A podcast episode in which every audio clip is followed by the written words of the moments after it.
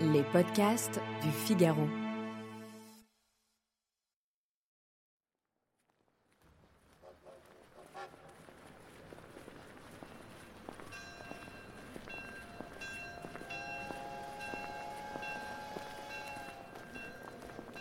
Sur un banc de bois vert, au milieu des gros soupirs des locomotives à vapeur, Théo Van Gogh sourit. Il est heureux. Dans quelques minutes, Vincent descendra du train d'Arles. Il vient de quitter définitivement le midi. Théo attend Vincent sur le quai de la gare de Lyon, à Paris. Il est loin de se douter qu'il ne reste à son frère que 74 jours à vivre. Le nommé Vincent Van Gogh, Il est gauche et maladroit. je suis dans une rage de travail. Je voudrais que vous fassiez mon Je veux exprimer avec le rouge et le vert les terribles passions humaines. Il gagnera un grand pain. Il erre dans les campagnes.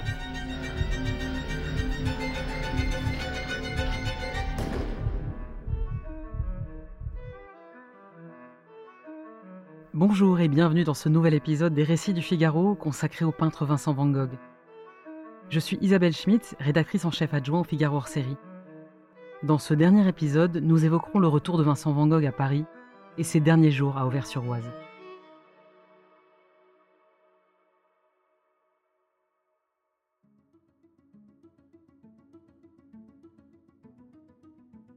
Théo est heureux parce qu'il a eu la bonne idée d'aller voir Camille Pissarro, ce pilier de l'avant-garde, cet impressionniste modeste. Toujours loyal envers ses amis, toujours ouvert aux jeunes artistes. Cézanne va jusqu'à dire de lui Il est comme le bon Dieu. Pissarro est aimable, attentif aux autres.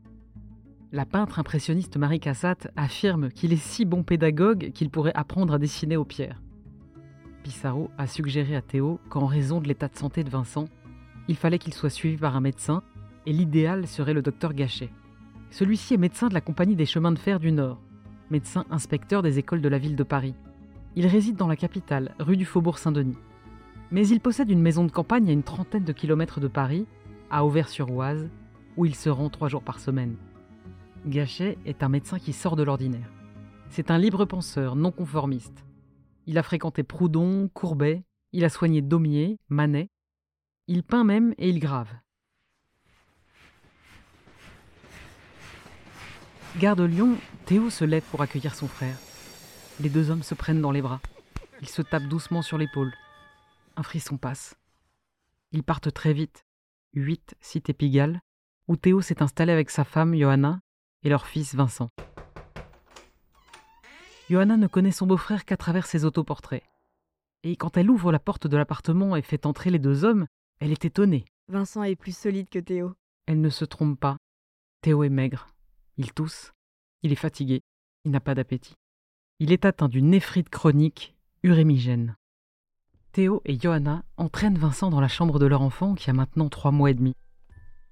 Le bébé dort. Tous les trois le regardent émus.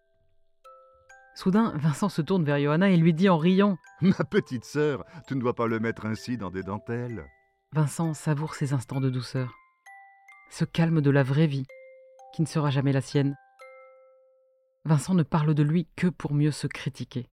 Mais il garde le silence sur son séjour à Saint-Rémy. Théo et Johanna aussi. La folie n'est pas un sujet de conversation pour un déjeuner de famille.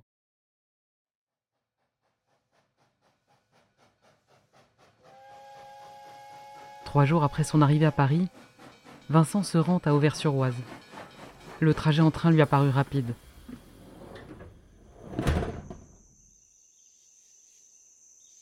Auvers-sur-Oise. Un village blotti entre les vergers en fleurs, les merles chanteurs, bercés par le vent. Et l'Oise qui se glisse au milieu des peupliers frissonnants.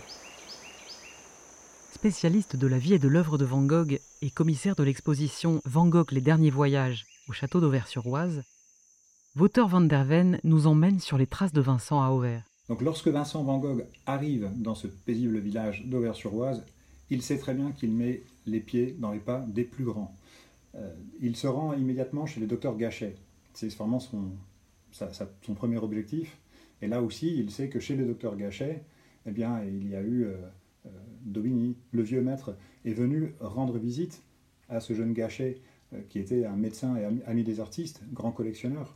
Et Daumier, qui habitait pas très loin à Valmondois, est aussi venu à la fin de sa vie rendre visite au docteur Gachet. Et puis plus tard, il y a eu euh, Cézanne, il y a eu euh, Pissarro, euh, il y a eu Renoir, Sisley, qui sont tous venus chez les docteurs Gachet. Et là, à peu près 15 ans plus tard, après le passage de ces très grands noms que Vincent Van Gogh connaît par cœur, eh c'est son tour. C'est lui qui vient chez le docteur Gachet. Alors je ne dirais pas qu'on peut considérer Auvers-sur-Oise comme la capitale de l'impressionnisme, mais certainement une capitale de l'impressionnisme, et certainement le berceau de l'impressionnisme. Vincent passe la porte de la villa du docteur Gachet. Le médecin aux cheveux roux est chaleureux. Sa maison est une véritable boutique d'antiquaires. Meubles anciens noirs qui sentent l'encaustique, statuettes, vases de Delft, faïences italiennes et surtout des tableaux sur tous les murs. Cézanne, Guillaumin, Pissarro, Monet, Renoir, Sisley. Il accueille Vincent chaleureusement. Vous êtes le bienvenu, Vincent. Le docteur Gachet a séduit le peintre. J'ai trouvé dans le docteur Gachet un ami tout fait, et quelque chose comme un nouveau frère, tellement nous nous ressemblons physiquement et moralement aussi. Il est très nerveux et beaucoup bizarre lui-même. Vincent, après avoir visité l'auberge Saint-Aubin que lui a conseillé le docteur Gachet, renonce à s'y installer. 6 francs par jour, c'est trop cher. Vincent logera au café d'Arthur Gustave Ravoux, sur la grande place d'Auvers, en face de la mairie, pour seulement 3 francs 50 par jour. La chambre est minuscule. Un lit et une chaise la remplissent. Vincent s'en moque. Il ne peint pas dans sa chambre. Le plein air est son atelier. Van Gogh a oublié le midi. À peine installé, il se met au travail. Les marronniers en fleurs, les chaumières jaillissent sur ses toiles, en bleu, jaune, vert, rouge. Et voici le portrait du docteur Gachet avec sa casquette blanche, son paletot bleu et une branche de digital, symbole des maladies cardiaques, auxquelles le médecin s'intéresse beaucoup. Gachet s'enthousiasme en découvrant son portrait. Levé très tôt le matin, le peintre parcourt la campagne. Sur ses toiles s'élève soudain une grande symphonie chromatique. Une insurrection de bleu, de vert, de jaune et de rouge. Au loin, des nuages floconnent un ciel rapide. La terre craque et l'herbe fleure la rose sauvage. Commissaire de l'exposition du musée d'Orsay Les derniers jours à Auvers-sur-Oise, Emmanuel Coquery nous explique comment Van Gogh cherche à transmettre dans sa peinture la consolation. C'est quelqu'un qui euh, vraiment cherche à se guérir par la peinture. hein. Pour lui, la peinture doit être consolante, c'est-à-dire qu'elle doit être euh, belle, joyeuse, euh, sereine, etc. Van Gogh travaille lui aussi à des portraits. Visages humains et paysages se trouvent simultanément déconstruits et recomposés. Vincent, ce détourneur de moyens destin, poursuit sans relâche son œuvre. Les toiles succèdent aux toiles. Ces tableaux d'Auvers-sur-Oise constituent une moisson étonnante qu'Emmanuel Coquery, commissaire de l'exposition du musée d'Orsay, analyse ici pour nous. Hein, C'est vraiment un peintre de la vitesse et du saisissement euh, d'un sentiment euh, intérieur. Et, ça produit parfois des images un peu déroutantes, euh, notamment ce tableau d'une rue de- d'Auvers euh, où le ciel euh, en fait est, est peint Ah oui, sur les oui, nuages et pas l'inverse. Donc euh, une espèce comme ça de euh, frottis de, de touches assez larges sur la toile préparée et le blanc des nuages qui devrait venir dans une sensation posée sur le fond du ciel en fait est, est en réserve par rapport aux touches bleues. Donc c'est c'est très déroutant. On dit mais ce tableau est inachevé. En fait c'est voilà c'est l'effet qu'il a qu'il a recherché.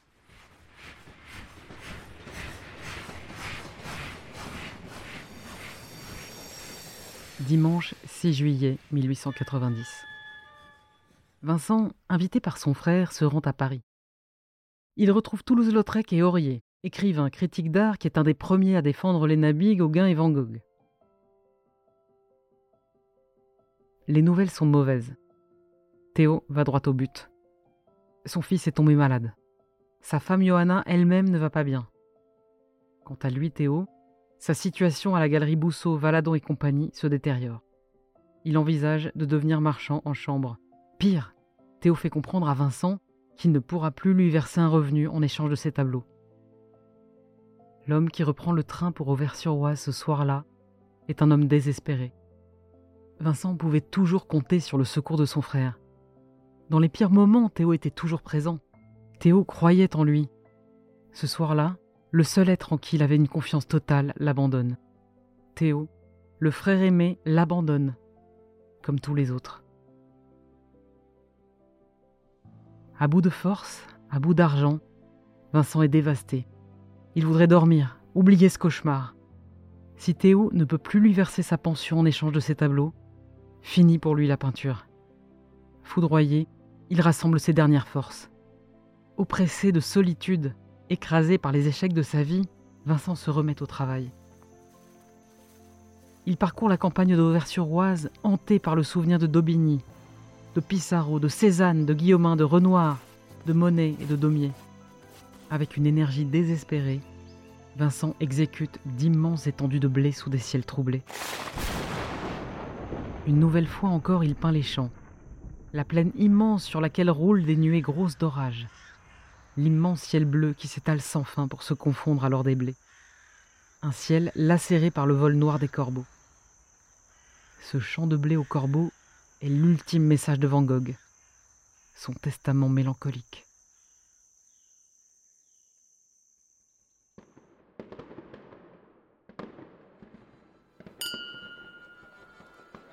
« 14 juillet.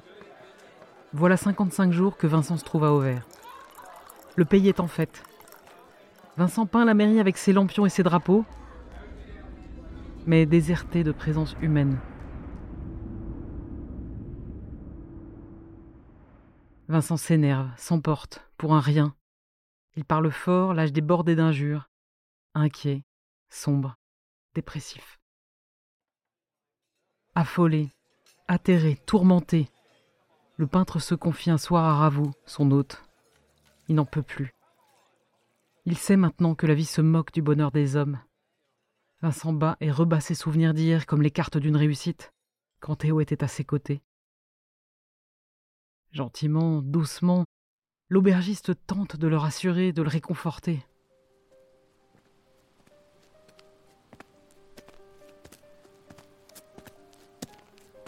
« 27 juillet. Une silhouette trace son sillage dans les blés, près du château d'Auvers. Vincent froisse dans sa poche la dernière lettre inachevée qu'il n'a pas envoyée à Théo. Je voudrais bien t'écrire sur bien des choses, mais j'en sens l'inutilité. Eh bien, mon travail à moi, j'y risque ma vie et ma raison y a fondu à moitié. Vincent se fige brusquement. Il sort de sa poche un revolver emprunté à Ravou. Appuie sur la détente.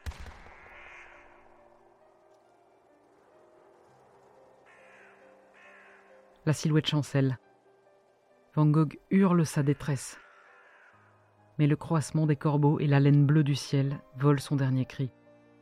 Il est mortellement blessé, mais il a encore la force de regagner sa chambre. Le docteur Gachet alerte Théo. Il accourt à Auvers. Sur le lit, les yeux mi-clos, Vincent repose. Théo se penche, embrasse son frère.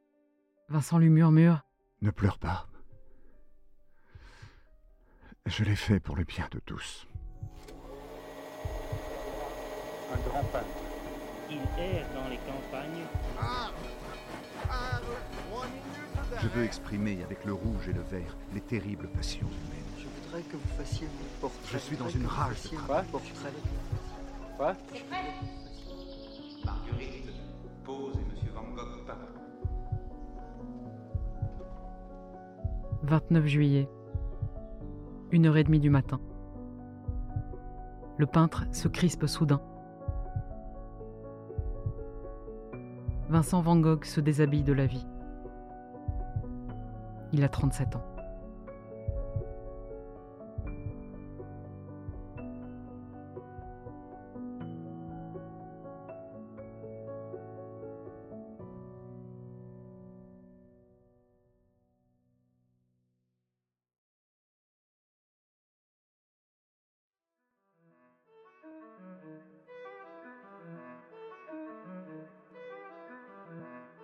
Merci d'avoir écouté ce troisième et dernier volet des récits du Figaro consacré à Vincent Van Gogh.